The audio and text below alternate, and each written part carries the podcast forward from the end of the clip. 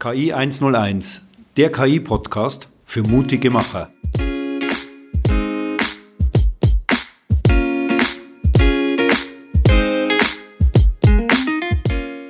Herzlich willkommen zu unserem Podcast KI 101. Mit mir wie immer dabei der Reinis. Hallo Reinis. Servus Michael.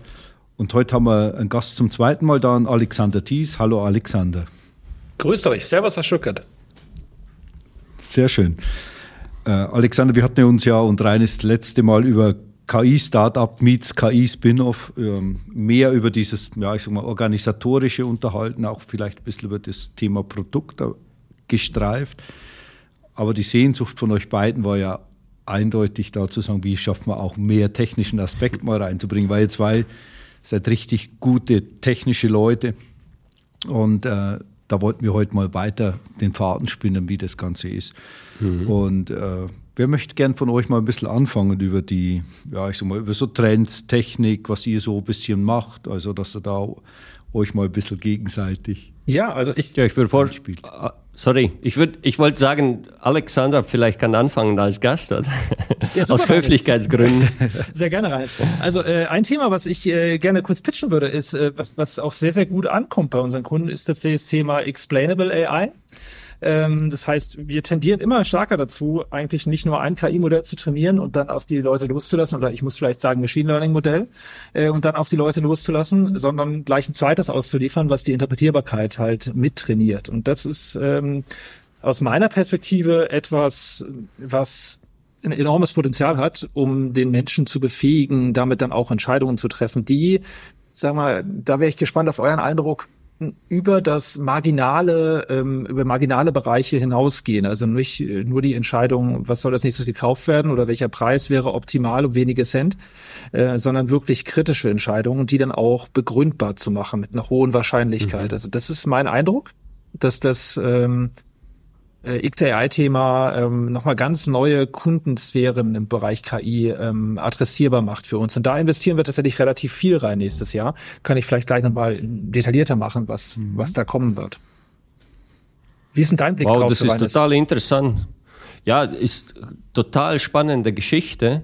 Und ähm, ich muss sagen, wir haben diesen Aspekt uns gar nicht äh, bisher zugewandt weil bei unseren Projekten geht es um, in erster Stelle um die Machbarkeit und in zweiter Stelle die, ähm, die Ergebnisse aus Machine Learning Modell so geschickt von dem Anwender zu verstecken, dass er gar nicht merkt, dass da KI im Spiel ist. Also das ist wirklich, ohne jetzt äh, hier das äh, hinzufaken oder, sage ich mal, marketingtechnisch zu formulieren, es geht darum, tatsächlich die Akzeptanz erhöhen, indem man äh, dieses Wirken von, von Machine Learning im Hintergrund versteckt von dem User. Ich gebe ein banalsten Beispiel. Ja.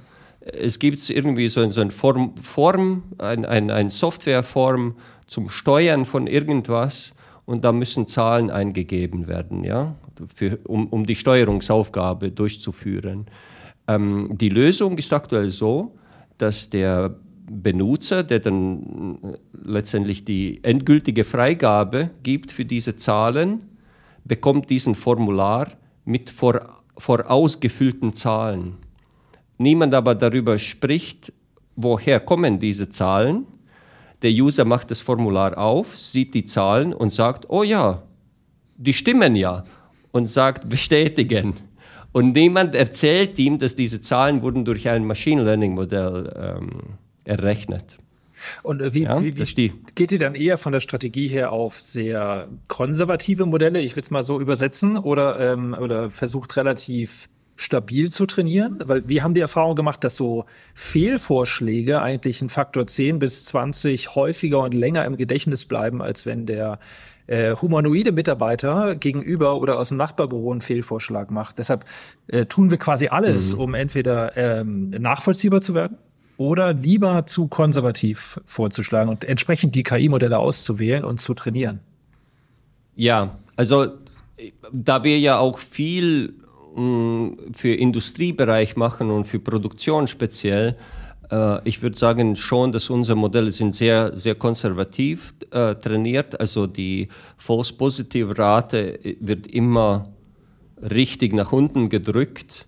Und ähm, dann ist es eben so, dass damit der Benutzer nicht auf die Idee kommt, ach, dieser Vorschlag kommt KI und der ist eben falsch, verstecken wir das. Also je nach, ne, je nach Usability-Konzept auf unterschiedliche Art und Weisen, aber eigentlich der, der Benutzer macht sein normales Prozess und was KI macht, ist beschleunigt diesen Prozess, weil die Werte oder Eingabe ist schon vorbelegt. So. Ich hätte vielleicht noch ein Beispiel von einem Kunden von uns, der hat auch, ähm, ist, ist nicht Industrie, sondern es ist, ist ähm, Einzelhandel. Und da bekommt jeder Marktleiter jeden Morgen eine Liste, was gegenüber einem, ja, ich sag mal, einem, ja, dem Referenzmarkt oder der, der, der Referenzfiliale die ideale Verkaufsstatistik wäre sodass der Marktleiter jeden Morgen um, um sechs, sieben, wenn er äh, eher um sechs in, in die Arbeit kommt, hat er die Liste da, welche Artikel sind in seinem Markt gestern nicht gut gelaufen. Und auch das wurde in diesem Konzern ausgerollt, ohne dass die Mitarbeiter was davon wussten, dass es mit KI zu tun hat. Ja, ja, genau. Also ich würde sagen, diese Strategie haben wir durchwegs in unseren Projekten, aber ich finde, das ist auch vielleicht nicht die beste. Also das ist ein, ein Kompromissstrategie, aber viel besserer Ansatz fände ich, wenn wir das auch erläutern könnten und dass wir sagen könnten, hey, das, die Empfehlung wurde von Maschine generiert und die kam zu dieser Empfehlung so und so. Mhm. Aber da sind wir wirklich auch technologisch, äh, haben bisher gar keinen Fokus, deswegen ich bin total gespannt auf deine Erzählung. Was, was wir äh, beim Thema XAI müsst ihr euch so vorstellen, also wenn ihr ein großes äh, zu einer Prognose oder einer Klassierung oder irgendeinem Umsatzprognosewert oder was weiß ich was, was wir immer, äh, welche KI-Fragestellung auch immer, äh, ist es tatsächlich so, dass wir einen Overhead von Faktor 10 bis 20 an Datenmenge mitspeichern für die Erklärbarkeit. Das heißt, unsere, in unserer Datenbank liegen teilweise deutlich mehr Daten nur für die Erklärbarkeit als äh, für die eigentlichen äh, KI-Modelle, Model Registry, äh, Feature Store und so weiter, sondern es ist wirklich äh, relativ umfangreich. Ähm, und wir packen dann diese großen JSON-Strukturen aus, die uns dann erklären, wie komme ich auf den Wert. Also einfaches Beispiel wäre jetzt für die ähm, Stadt Stuttgart äh, prognostizieren wir als kleinen Use Case, damit wir was zeigen können, ähm, die Anzahl Fahrradfahrer, die an Fahrradzielstellen automatisierten äh, morgen, nächste Woche, nee, übernächste Woche, nächsten Monat vorbeikommen. Äh, und mhm. da wird natürlich niemand irgendwie ähm, sagen, okay, Blackbox KI, warum soll ich da eine Ampelschaltung verändern oder irgendwas machen? Ne? Also das, äh, mhm. sondern äh, wir wissen halt, okay, 2100 Fahrradfahrer fahren da mehr, weil es mehr als 32 Grad warm ist. Ja? Und, und äh, solche Fragen übersetzt dann in die verschiedenen Branchen, ähm, befähigen die Leute, dem Management-Meeting standzuhalten mit unseren Zahlen. Also wenn es wirklich für die wichtigen äh, Entscheidungen, ne? also nicht ich kaufe jetzt zwölf Butter oder 14, das ist zwar gut, wenn man das immer macht, verdient man mehr Geld, aber wenn man jetzt sagt, ich muss eine Entscheidung treffen, die vielleicht eine schwere Auswirkung von 10.000 Euro hat. Dann gehen ja Leute, die mhm. eigentlich keine Data Scientists sind, mit KI-Prognosen rein und sagen, oh, die KI sagt jetzt hier, wir sollen jetzt hier das und das machen, äh, aber niemand weiß warum. Ne? Und dafür ist es super. Aber wir haben mittlerweile mit Kunden noch was viel Besseres, finde ich, entdeckt, weil wir sind gerade dran, äh, ich, ich, weiß ja, ob ich das Wort Bauernregeln noch was sagt, also im positivsten Sinne. Also so ja. drei, drei Schwalben machen noch keinen Sommer, ja. Also mhm. und äh, wir äh, eine. Also eine, eine okay. Siehst du mal, drei, drei vielleicht auch nicht. Ja. Vielleicht eins bis drei, oder? Genau. Mit, mit Verteilung. Und wir wollen eigentlich den Leuten aus der KI, weil so unglaublich viele Erkenntnisse drin sind in diesen äh, riesigen Mengen an Daten, die wir damit speichern, äh, die Top 5, Top 3 äh, Grunderkenntnisse über ihr Business retrospektiv aus diesen, das sind dann SHAP-Werte, also XAI, das Modul, was wir oft verwenden, ist SHAP, ähm, mitgeben als Bauernregel für ihr Business in dem Bewusstsein, dass das Top-Level-Management nicht in unsere Data Science-Oberflächen geht, sondern die sollen mit diesen Bauernregeln, und wir müssen sie wahrscheinlich anders nennen. Ne? Also äh, im Moment ist es intern der Arbeitstitel Bauernregeln 4.0, ermittelt aus den Erklärbarkeitsmodellen, wo dann rauskommt, mein Mineralwasser verkauft sich doppelt so gut, wenn äh, mein äh, direkter Konkurrent keine Preisaktion hat, ja, so dann mhm. oder eben 62 Prozent mehr, ja, oder ich sollte niemals eine TV-Kampagne schalten, ähm, wenn Ferien sind, weil ich einfach eine Wirkung von Mittel 22 Prozent weniger habe. Äh, diese Dinge mhm. kommen raus und die wollen wir tatsächlich auch erstmal metrisch speichern mit einer einfachen Logik und dann planen wir gerade so eine kleine GPT-Instanz, äh, dass es dann auch manage managementartig äh, marginal aufbereitet wird. Also es ist wirklich trivial, dass es nicht uns nicht das Riesen, äh, Riesenthema GPT irgendwie äh, extrem perfekt zu machen, sondern einfach nur, dass es menschlich mhm. verständlich wird, äh, diese äh, Logikketten, die sich hinter Bauernregeln ja auch verstecken. Mhm. Ich habe eine Frage zu, zu diesem Lösungsansatz. Also ich sehe da große Herausforderungen mit richtigen Features zu finden, ja. Weil wenn wir so einen naiven Ansatz fahren, dann habe ich so ein Feature-Set und versuche diese periodische Funktion zu erzeugen, so dass ich in Zukunft die auch malen kann und dann einen Wert auf diese Funktion finden kann. Und die Daten, die ich unmittelbar nutze, um dieses Modell zu trainieren, die haben natürlich Wechselwirkungen mit zahlreichen Features außerhalb von Umgebung oder äh, also verschiedene Schmetterling-Effekte und so weiter und so fort. Und ich äh, stelle mir vor, dass es unheimlich schwierig ist, zu finden, außerhalb von diesem unmittelbaren Datensatz auch relevante Features oder die Features, die auch so korreliert sind, dass die wesentlich sind für, die, äh, für diese Funktion. Wie identifiziert man die? Wie, wie findet man die? Weil ich meine, einfach alle Daten aus der Welt äh, zuziehen ist ja nicht möglich. Ja? Und wir hatten zum Beispiel äh, vor ein paar Jahren auch mit äh, in, in Getränkeindustrie ähm, auch so ein äh, Modell äh, gebaut und eine Frage war, ja, wir brauchen Wetterdaten dazu, weil die haben großen Einfluss auf, wie viel man Flüssigkeit trinkt. Ne? Aber ist denn auch zum Beispiel so Sportkalender relevant?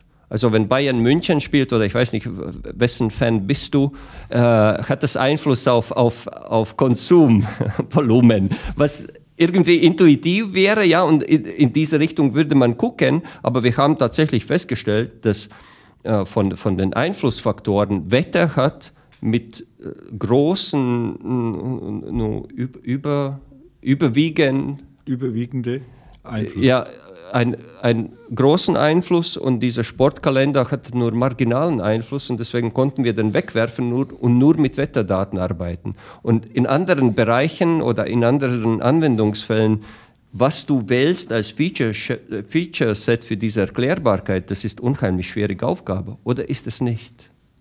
Ähm, wir nehmen exakt den gleichen Feature-Set erstmal, wie wir es auch für unsere operative KI verwenden. Also wenn du sagst, wir schützen ja die operative KI auch durch eine Backward Elimination, äh, dass sie eben sich verlernt oder auswendig lernt oder Klassiker, ne? also ein Overfitting. Ja. Äh, und mit den gleichen Tests, die wir machen, um ein Overfitting zu erkennen oder zu vermeiden, in dem Preprocessing ähm, werden wir sagen, der Subset, den die eigentliche KI verwendet, die ja, die man jetzt sehen kann als den genialsten eurer Mitarbeiter. Ne? Also so das ist ja das, was wir hier versuchen. Also äh, eine KI, die möglichst mhm. äh, ähm, ja, möglich mit, extrem viel Datenmengen genau dieses spezifische Thema optimal und zwar besser als jeder Mensch äh, erfassen kann.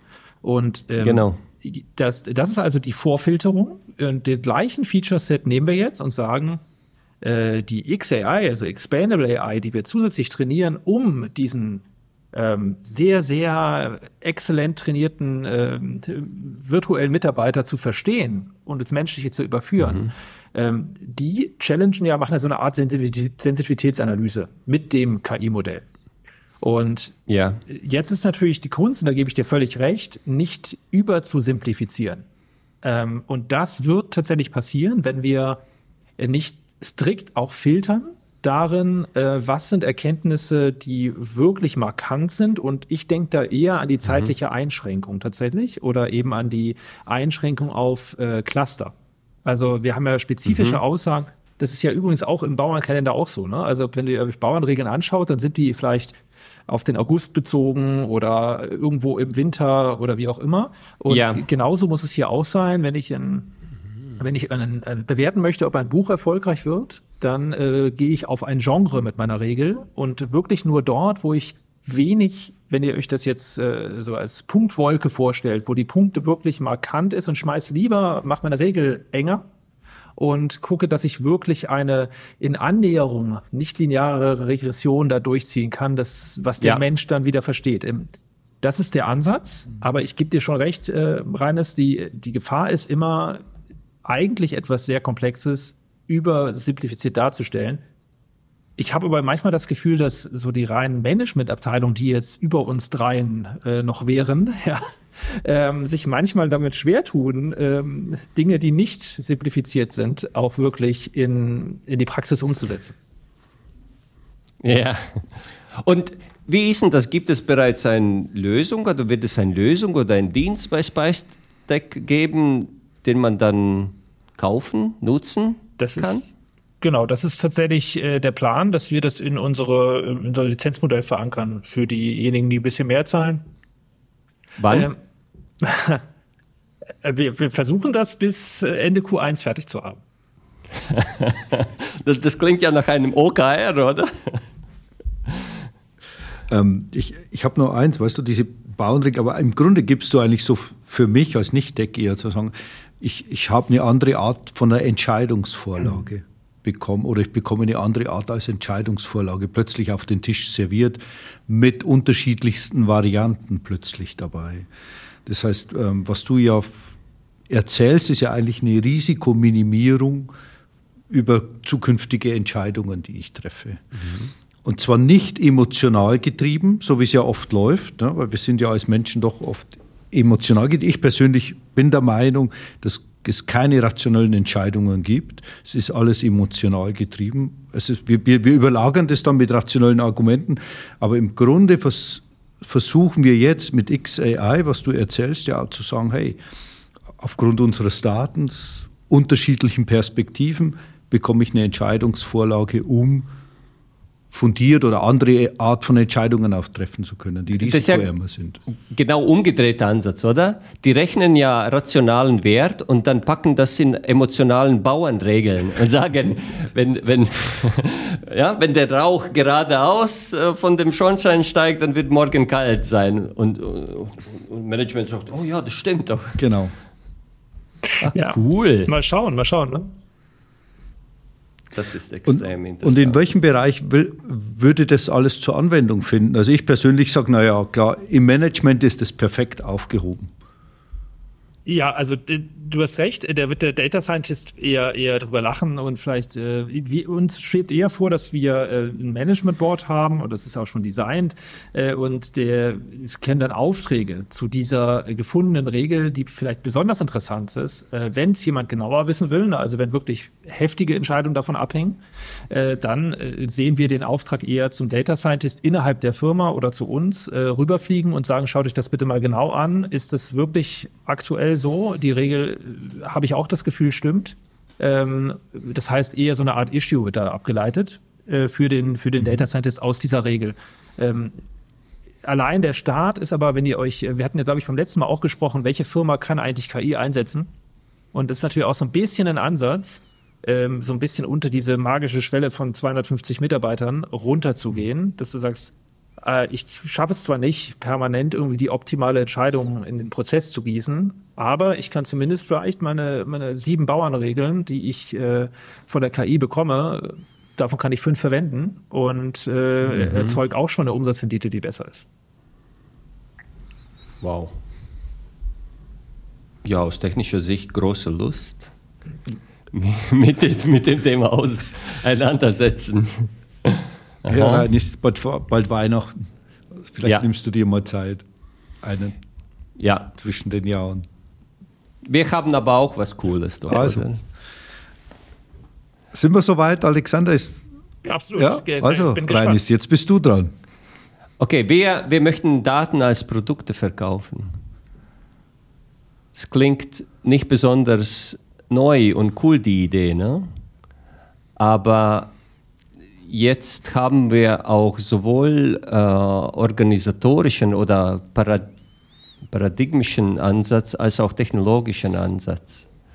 Und äh, woran wir, also das ist sowohl Strategie für nächstes Jahr, aber auch etwas, was wir technologisch schon umgesetzt haben dieses Jahr mit, äh, mit unserer Gesellschaft da ist ähm, sogenannte Data Mesh Paradigma, in der man ähm, Daten in, ins Zentrum des Geschehens sozusagen pusht oder platziert.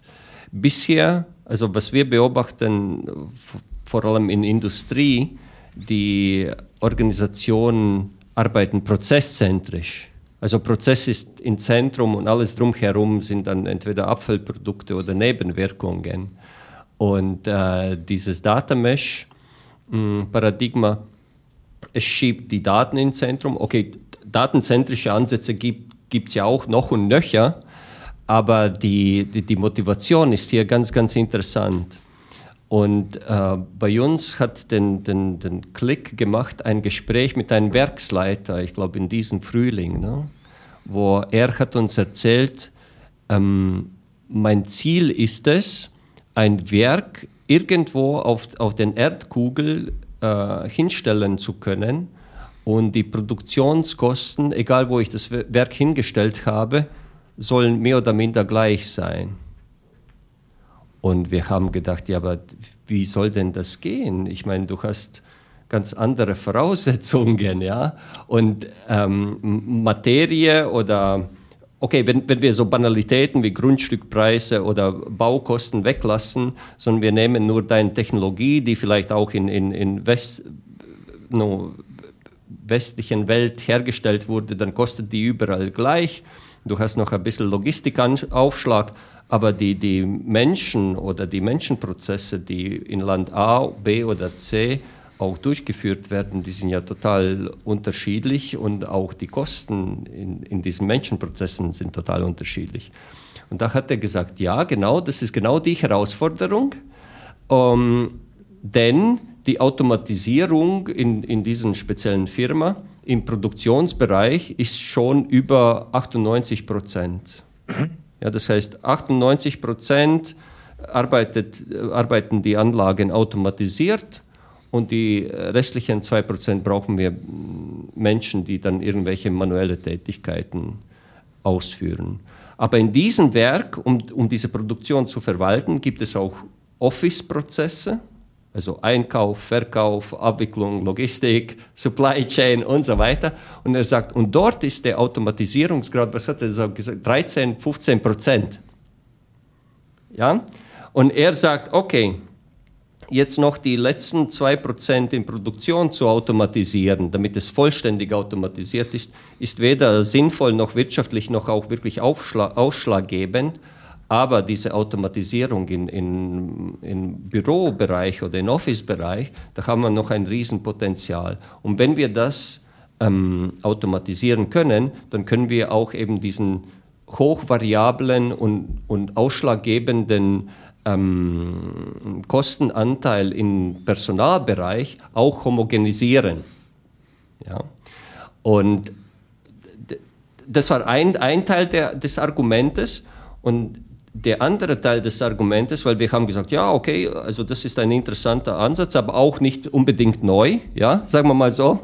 Das haben schon sämtliche Leute, auch in letzter Zeit bei Automo Automotive versucht, ja, das, den Prozess zu 100 Prozent zu automatisieren. Das ist dann auch nicht so gut ähm, gegangen. Aber er hat Folgendes gesagt. So, und jetzt stell mal vor, in meinem Werk, ich habe zehn Mitarbeiter, ja, und wie viele von diesen Mitarbeitern sind in Produktionsgelände, also wo unmittelbar Werk, äh, Werkzeug oder dieses Produkt produziert wird? Er sagt zwei Stück. Ja. Ich habe aber noch acht Mitarbeiter. Was machen die denn? Er sagt, na ja, eigentlich die manipulieren nur die Daten. Die sind nicht auf Produktionsgelände, wo ge geschweißt, gebogen, gebohrt und gelötet wird, sondern acht andere sind im Büro. Und was produzieren die den ganzen Tag von 9 to 5? Daten, sagt er. So, und dann sagt er, okay, ich habe zwar Werk und das produziert dieses materielle Teil oder diesen Artikel, aber von den Ressourcen her 80 Prozent meiner Ressourcen in meinem Werk, nicht in Zentrale, in meinem Werk, produzieren Daten. Also ist die Frage, was ist Hauptprodukt meines Werkes? ist es diese, diese elektrische Komponente, die von Fließband kommt, aber wo ich nur mit 20 Prozent meiner Ressourcen drauf bin? Oder sind es die Daten in meinem Werk, wo 80 Prozent meiner Mannschaft dran arbeiten? Interessant. Äh, aber das heißt, ihr sagt, Daten als Produkt ist eher die, die, das Campaigning, dass die Leute, also eure Kunden quasi, äh, ihre eigenen Daten als Produkt verstehen sollen. Und ihr geht jetzt nicht raus mit Edge-Devices und sammelt ganz viele Daten und verkauft die euren Kunden, äh, nachdem ihr nee. sie erfasst habt. Was wir machen ist, wir nehmen die Daten von diesem Werk mhm. und ersuchen die zu verkaufen weil 80 Prozent des Outputs von diesem Werk sind Daten. Also wenn, das, wenn die Daten von Ressourceneinsatz Hauptprodukt ist, mhm. dann sollten wir doch dieses Produkt auch verkaufen. Das ist die, dieses Argument, verstehst du? Okay, man könnte sagen, ja, aber äh, ihr habt ja auch noch ganz viele Maschinen. Ja, aber das ist ja gelöst das ist dann äh, sozusagen der, der, die Konstante, was variabel ist und wo eigentlich dieser Mehrwert durch, durch äh, Menschenhände entsteht. Das, ist, das sind die Daten. Und es, es ist doch doof, wenn man dieses Hauptprodukt, was aus diesem Werk rauskommt, nicht kommerzialisiert. Weil Löwenanteil meiner Ressourcen beschäftigt sich mhm. mit der Erzeugung dieses Produktes. Ja? Okay, die, die Diskussion ist wieder ein bisschen philosophisch, weil man könnte sagen, ja, aber die Maschinen, die da automatisch was verarbeiten, kosten 10 Millionen und mein Lohnkosten sind nur, weiß ich nicht, eine Million und das ist ja dann äh, so Milchmädchenrechnung. Aber philosophisch gesehen, das stimmt, weil auch in, in, in der Zukunft dieser Automatisierungsgrad in, in reinen Produktion wird ja weiterhin steigen, okay, vielleicht nur um, um diese 2%, aber dieses ungelöste Thema, dass ganz viel äh, Ressourcen eigentlich nur mit Datentransformation oder Erzeugen, äh, Erzeugung beschäftigen und die werden nicht produktiviert, mhm. das bleibt ja, das ist ja komplett ungelöst. Genau, und aus dem Grund haben wir zwei und zwei zusammengeführt und aktuell wir, wir äh, investieren viel Zeit und auch im nächsten Jahr, um zu nicht nur philosophisch, sondern auch technisch äh, diese Fähigkeit zu, zu realisieren, dass man eigentlich jeden Datentopf oder jeden Datenkorpus, den man irgendwie wertvoll erachtet oder der die Erzeugung dessen mit einem erheblichen Aufwand verbunden war, auch kommerziell utilisieren oder weiterverwerten kann. Da, da würde ich einhaken. Also ähm, die Weiterverwertung würde dann bedeuten, dass ihr ähm, auf, sag mal, es gibt ein Vorzeigewerk oder drei, vier vielleicht, in dem äh, besonders viele ähm, äh, Dokumentation gemacht wird, ja, für eine mhm. oder ähm, irgendwelche Lastenhefte besonders gut geschrieben werden und man sagt, das ist mein Marktführer, da habe ich eine hohe Qualität äh, und schwebt euch vor, äh, ein, ein intelligentes System zu trainieren auf diesen Daten und dann zu sagen, ähm, dokumentier doch wie bei Bosch oder dokumentier doch wie bei, ich weiß nicht, wer, bei, bei Airbus, ja, äh, mhm. ist, das, ist das die Idee am Ende, dass ihr sagt, ihr verkauft quasi implizit das Knowledge, was da über Jahre aufgebaut wurde, an externe Firmen? Sogar einfacher. Also so weit braucht man gar nicht gehen, sondern was, was wir lösen müssen, ist, dass dieser Datenstrom, weil das ja auch ganz oft Datenströme, die in einem Kontinuum erzeugt werden, ja, von, von Monat zu Monat, von, von Jahr zu Jahr, dass wir die in einer definierten Qualität und mit hoher Verfügbarkeit kontinuierlich zur Verfügung stellen können. Wir müssen da keine großartige Intelligenz machen, sondern wir müssen die wirklich kommerziell verpacken und als ein Produkt dem Markt zur Verfügung stellen. Und wenn wir, wenn, wenn wir uns fragen, ja, aber was ist denn so ein Produkt? Ja, ich habe ein gewisse, gewissen Qualitätsversprechen, ich habe Garantieangebot oder Service-Level-Angebot, ich habe Kontinuität in diesem Produktgeschäft, ich habe vielleicht Produktportfolio mit verschiedenen Varianten, aber die einen gemeinsamen Kern haben. Ich gebe ein banalen Beispiel. Okay, der ist nicht so banal, aber vielleicht gut verständlich. wir arbeiten mit, mit, äh, mit diesen Wholesaler, mit, mit einer Supermarktkette. Und die haben wirklich erhebliche Ressourcen investiert, um einen Datenkorpus zu erzeugen, der anhand von einem Foto von einem Produkt sagt, was das ist und wie seine Artikelnummer ist. So, ist auch nicht besonders neu. Was interessant ist, in diesen, ähm, ähm in, in, in diesen Produktbilderpalette gibt es auch so schwer erkennbare Sachen wie ein grüner Apfel versus anderen grünen Apfel und einer ist in Bioqualität und andere nicht. Also es gibt einen, äh, sage ich mal, Euro-Unterschied und, und es reicht nicht aus, dass wir den grünen Apfel einfach als grünen Apfel erkennen, sondern wir müssen ganz genau sagen, welche Artikelnummer ist damit verbunden. Ja, das ist eine technische Schwierigkeit. Und ähm, weil die wirklich viel Ressourcen entwickelt, äh, investiert haben, um äh, sowohl diese Bildaufnahme zu realisieren in, in hohen Volumen als auch dieses Labeling äh, umzusetzen, haben wir denen gesagt, naja, wollt ihr denn nicht diesen Datenkorpus mit hochqualitativ gelabelten Bildern von euren Produkten äh, verkaufen? Dann haben die gesagt, naja, aber an wem können wir verkaufen? Nur an anderen Supermarktketten. Und dann befähigen wir die, das zu tun, was, was uns ja dieses Modell Vorteil, als Vorteil bringt. Und dann haben wir weiter diskutiert und haben, haben Folgendes festgestellt. Jeder Supermarkt hat ja eigene Spezialitäten. Ne? Es gibt so Produkte, die nur in einer Supermarktkette verfügbar sind. Aber es gibt auch Sachen, die in jedem Supermarkt verfügbar sind. Weiß nicht, Kellogg's oder äh, Pizza, Dr. Oetker Pizza. Do Dr. Oetker oder Nutella oder weiß ich nicht, Milchtüte.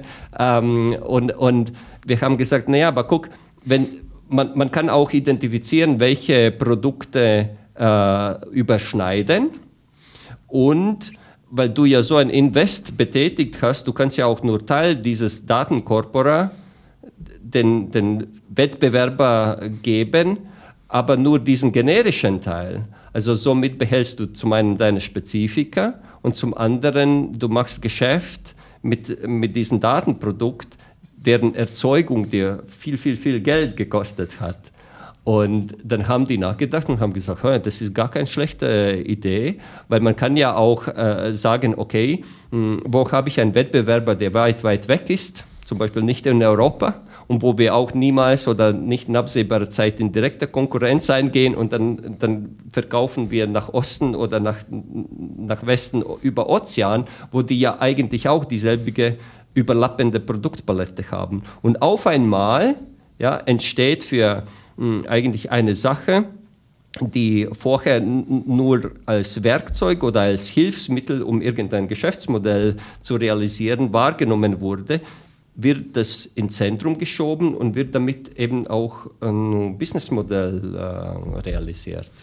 Das ist interessant. Ich halte das für äh, also technologisch total wichtig und, und äh, absolut äh, zielführend in Richtung Nachhaltigkeit, ne? also mhm. des investierten Euros, ja. aber insgesamt auch aller Wertschöpfungsketten.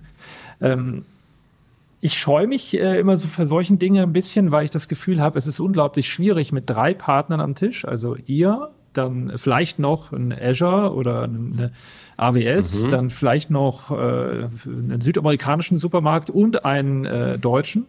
Ähm, dann ja. zusammen, da kommen viele Juristen zusammen, ja. Also äh, das ist einfach, da braucht man ein gutes, äh, gutes Vorgehen, glaube ich. Äh, oder, oder wie seht ja. ihr das? Ähm, das?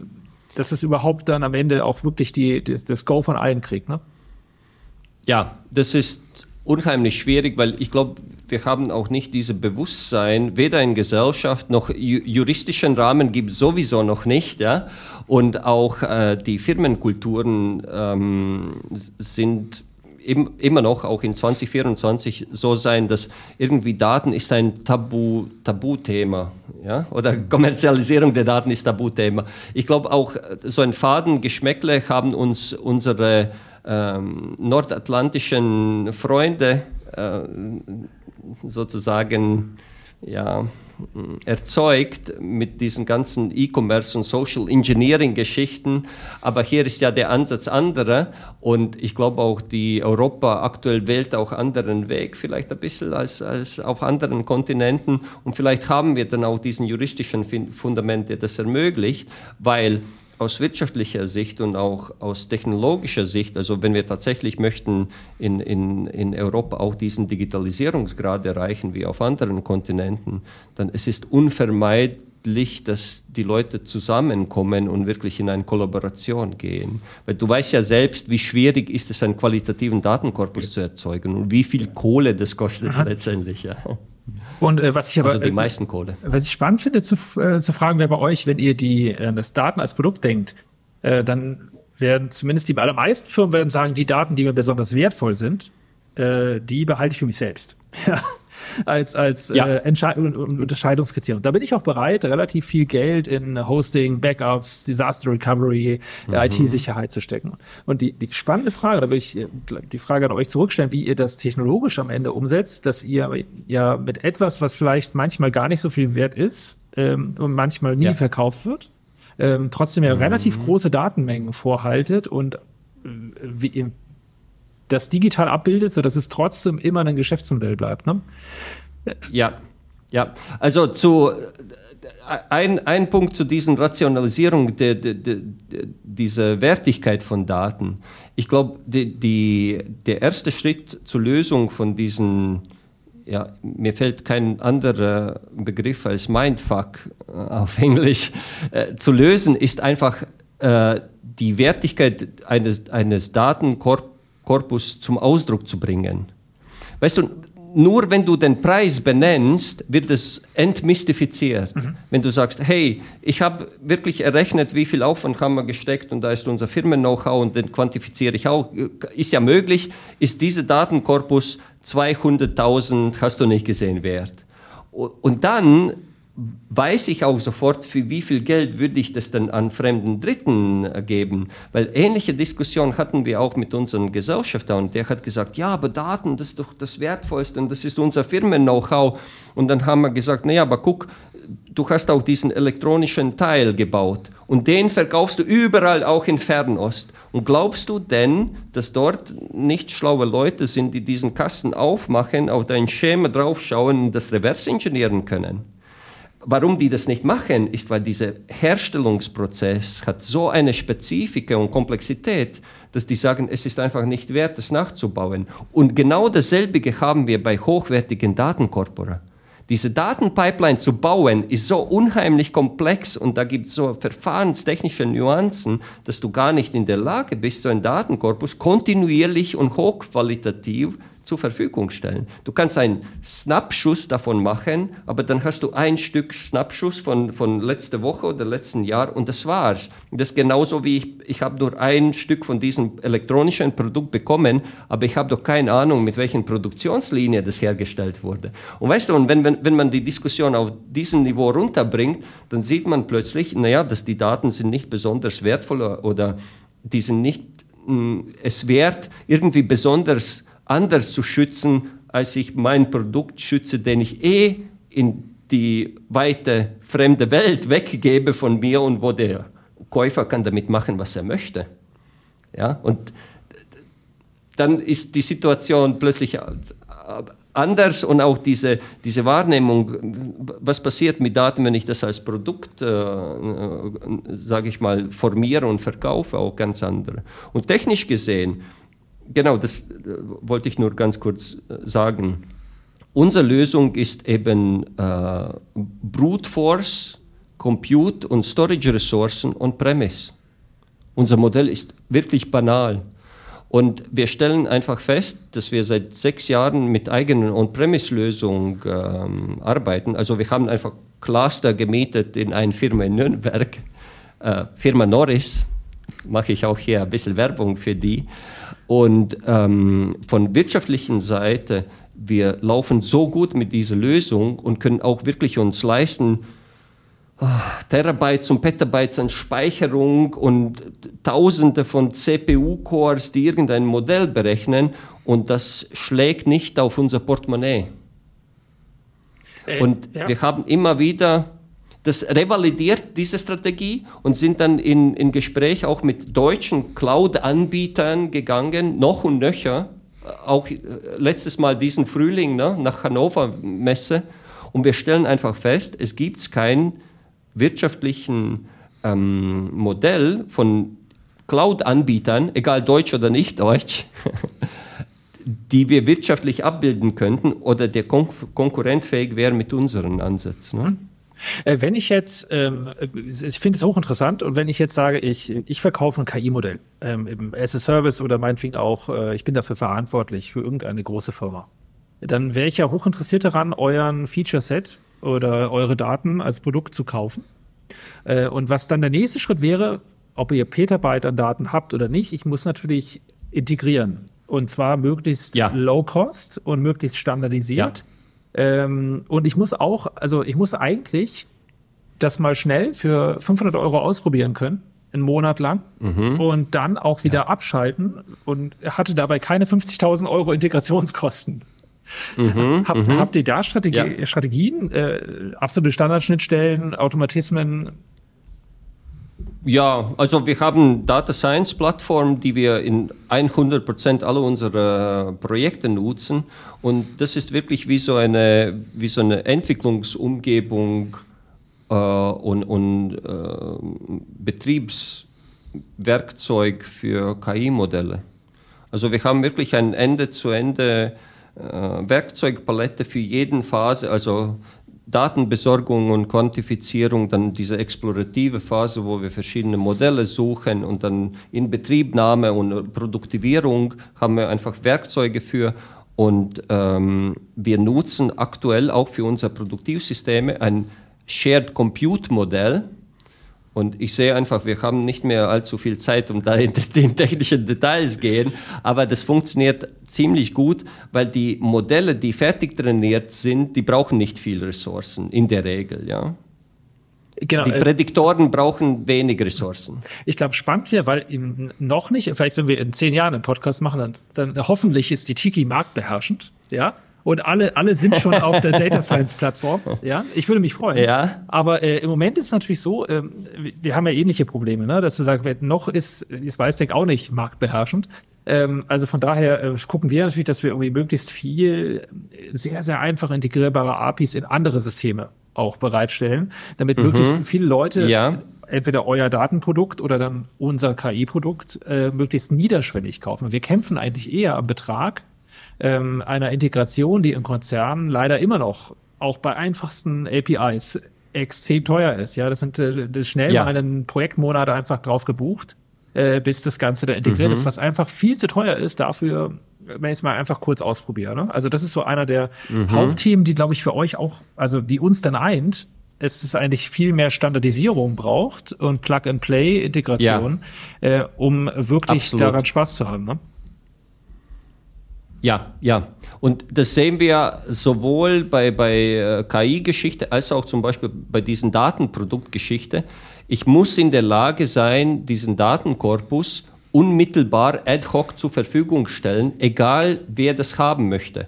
Ja, wenn, wenn ein Data Scientist sagt, ja, ich brauche den ganzen Datenkorpus, alle 11 Milliarden Datensätze, oder ich habe einen äh, Business-User, der mit seinem Power BI oder mit, mit, einfach mit Excel da drauf gehen möchte und eine Pivot-Tabelle produzieren möchte für sich, die auch nur Aggregationen beinhaltet. Wir müssen das auf eine super einfache Art und Weise ermöglichen. Und Gott sei Dank, seit ein paar Jahren gibt es tatsächlich Technologie dafür, die heißt Lakehouse. Und es gibt aktuell zwei Hersteller weltweit, die das anbieten. Das ist einmal Databricks und einmal unser Liebling Dremio.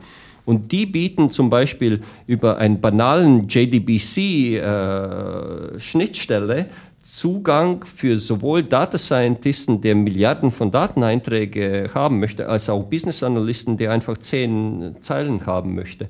Und das ist wirklich so disruptiv und krass, dass wir als Techies auch selbst staunen, was, was möglich ist.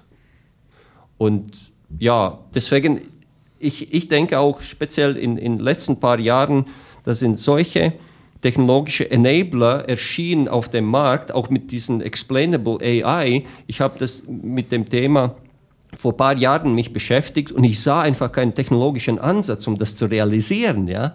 Und was du heute erzählt hast, das ist wirklich sehr faszinierend. Äh, ich hm, komme auf dich zu und belästige dich ja, im Podcast, weil ich bin wirklich sehr, sehr neugierig. Total gerne, ja.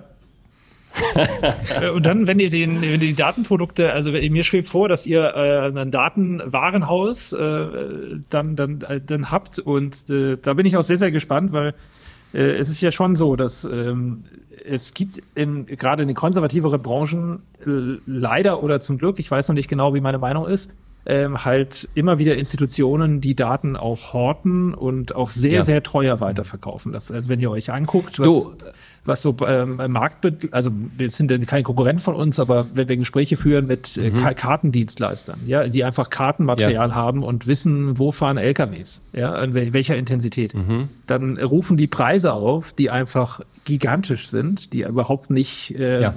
Ja. real für ein KI-Use-Case sind. Und äh, ist doch cool, wenn, wenn am Ende durch eure Initiative am Ende was entsteht, wo Daten niederschwelliger, also qualitätsgesicherte Daten niederschwelliger äh, ja. bereitstehen. Ne? Das wäre schon super. Du, Alexander, das wird unser Tauschgeschäft. Ich zeige dir, wie die Daten als Produkte formatiert werden können und du zeigst mir, wie die äh, AI erklärbar werden kann. Das können wir gerne machen. Abgemacht. Das ist ja wunderbar. Das ist ein schöner Schluss, weil wir sind schon weit in der, in der Zeit eigentlich drüber über unser normales Format. Es war sehr spannend, euch beiden zuzuhören. Vielen Dank. Und vielleicht setzen wir es ja mal wieder fort. Alles klar, hat Spaß gemacht. Sagt, Absolut. Super, dann machen wir das doch mal. Vielen Dank nochmal und bis bald. Macht's gut, ciao. Danke. Tschüss. Danke, Alexander. Danke.